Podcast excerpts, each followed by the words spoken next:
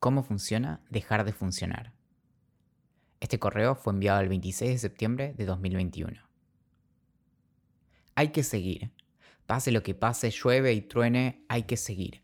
El tiempo avanza en una sola dirección. Miramos hacia atrás para descubrir hasta dónde llegamos, un pie y luego el otro, nos caemos y nos levantamos y seguimos porque hay que seguir.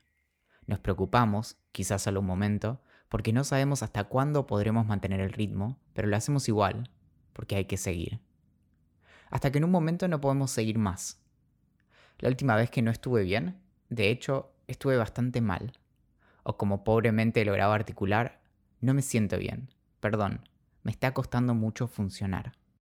No soy ajeno al hecho de que estas palabras se prestan a muchas interpretaciones y que funcionar, en el caso de máquinas de supervivencia biológicas como es mi caso, y muy probablemente el tuyo, no siempre denota con precisión, pero elijo esa palabra sin ingenuidad porque realmente no podía hacer nada empezando por hablar. Es perfectamente entendible por qué las metáforas de sistemas son tan pero tan irresistibles para las ciencias cognitivas y la filosofía de la mente. Si bien nada en el cerebro funciona de la manera discreta y ordenada en que lo describimos, estas imágenes parecen ser especialmente útiles para dimensionar lo que pasa en nuestros pesados cráneos. Acá es donde pasan las cosas que tienen que ver con el lenguaje, escuchamos y asentimos. Y acá todo lo que tiene que ver con lo que vemos o imaginamos. Por allá los movimientos corporales y acá lo que escuchamos y más acá está esa parte que cuando se daña hace que le grites todo lo que pensás a todo el mundo. Y así. Y lo sabemos porque hace no tanto tiempo algunas personas notaron que si, por así decir, una barra de metal atravesaba el cráneo de una persona saludable, su comportamiento cambiaba. Y no solo en el mismo sentido en que vos y yo cambiaríamos nuestro comportamiento si alguien nos arrojara una barra de metal directo al cráneo al grito de ¡Pensa rápido! sino en el sentido en el que, como dijeron sus amigos, Phineas Gage ya no era el mismo. El punto es que si bien podemos concebir a nuestros cerebros como máquinas, estos no son fácilmente reducibles a ninguna máquina que podamos fabricar. Aunque nada estoy diciendo de cómo se compara la capacidad de un procesador de silicio y nuestro cerebro en términos computacionales. Y sin embargo, cuando empiezo a funcionar mal, casi que puedo percibir cómo se van apagando los sistemas. Seguro viste alguna de esas películas en las que en el medio del espacio algo terrible pasa y las luces blancas de repente se ponen rojas y tenues. La nave empieza a operar con lo mínimo indispensable. Ahorra energía porque algo terrible sucedió y hay que aguantar con lo opuesto hasta que el obstáculo se supere o la tripulación se pierda para siempre en el espacio. A mí suele pasarme algo parecido, aunque probablemente mucho menos interesante de filmar, a no ser que se tratara de una de esas adaptaciones animadas en las que adentro de mi mente encontraríamos un montón de simpáticos personajitos corriendo, prendidos fuego e intentando apagar incendios, gritando, uno con un revólver tomado de un cajón y otro en un rincón aparentemente rezando. Todo lo cual nos haría pensar en que si estos personajes dentro de mi mente tienen sus propias emociones y religiones organizadas, entonces podríamos asumir que tendrían una mente propia también, lo cual en su recursividad daría suficiente material para virtualmente infinitas secuelas, cada una en un nivel más profundo de conciencia. Si llego a ver esto en los cines en un par de años, ya sé de dónde robaron la idea. No tengo a mano una pizarra para explicarlo, pero a medida que mi estrés aumenta, mi cerebro aparentemente va descartando funciones cognitivas. Supongo que es el equivalente de la pérdida de extremidades por la hipotermia, aunque en este caso lo primero que pierdo no son los deditos de los pies ideales para servirse un whisky en el Everest, sino mi capacidad para entender cualquier uso no literal del lenguaje. Esto es tan frecuente que alcanza con un poco de ansiedad para que se vuelva difícil hacerme entender la metáfora más sencilla o incluso expresiones coloquiales que un momento antes podía usar sin problemas y, en simultáneo, en alguno de los pasillos de la estación espacial que llevo justo encima de mis hombros y entre las orejas, salta la térmica en el módulo que se encarga de que mis sentidos no envíen todo lo que se cruzan al resto del sistema. Y es así como repentinamente cada mínimo sonido se vuelve insoportable, los olores que 20 minutos antes no existían de repente inundan y nublan todo, la ropa me empieza a incomodar y seguramente por algún otro incendio en otro lado se funden los cables que llevan las señales de frío y calor y ya nadie tiene idea de cuál es cuál. Quizá por eso sea que puedo empezar a temblar de frío en verano. ¿Y qué es ese sabor en mi boca? ¿Por qué hay tanta luz? ¿A quién se le ocurrió que el mundo tenía que tener tantos colores y tantos números y palabras y opciones? El fuego a esa altura seguramente ya comenzó a consumir el oxígeno y por seguridad hay que aislar secciones completas. Lo siento mucho, le contaremos a sus familias que murieron como héroes. El problema es que sin nadie a cargo de los controles, los músculos, ahora tiesos, no saben qué hacer. Eventualmente acuden a la comodísima posición de bicho bolita. Ojalá cuando intentara hacer el baile del robot me saliera tan bien como cuando no puedo moverme de otra manera que no sea como uno. A esta altura ya no hay capacidad de lenguaje. Miramos hacia la inmensidad del espacio exterior y vemos flotando ese módulo junto a un montón de esos pinipones que antes se encargaban de que pueda articular palabras. Escucho palabras, pero a veces no significan nada. Pienso palabras, pero se pierden antes de que pueda pronunciarlas. Cuando pierdo la capacidad de hablar, es como si las palabras que quiero decir me dieran vueltas alrededor como mariposas y no pudiera atraparlas. Y cuando quiero abrir la boca para decirlas, los sonidos se confunden entre sí. Me canso de intentar como si hubiera estado varias horas tratando de subir una roca gigante por una colina. A todo esto, podemos especular que para entonces los personajitos en mi mente ya han acudido al canibalismo. Es la parte que en la película no quisieron mostrar porque alguien tiene que pensar en los niños. Quizá los que trabajaban en la parte del lenguaje se morfan a unos que estaban en la del procesamiento sensorial y todo bajo la mirada del nuevo autoproclamado líder que solía ser un don nadie del sistema simpático, aunque ahora muestra su faceta más bien antipática. Las horas pasan, y donde antes había una mente, ahora solo hay restos con paredes llenas de graffiti. Lucha o huida es la consigna de quienes han tomado el poder, que no solo marcan en las paredes, sino que como si de un saludo secreto se tratara, lo repiten cuando se cruzan, quizá con la intención de atrapar a algún impostor. Lo que pudo ser una ligera desestabilización del delicado funcionamiento de mi mente se convirtió en un coordinado golpe de Estado antes de que la división de poderes o funciones y los contrapesos pudieran hacer algo.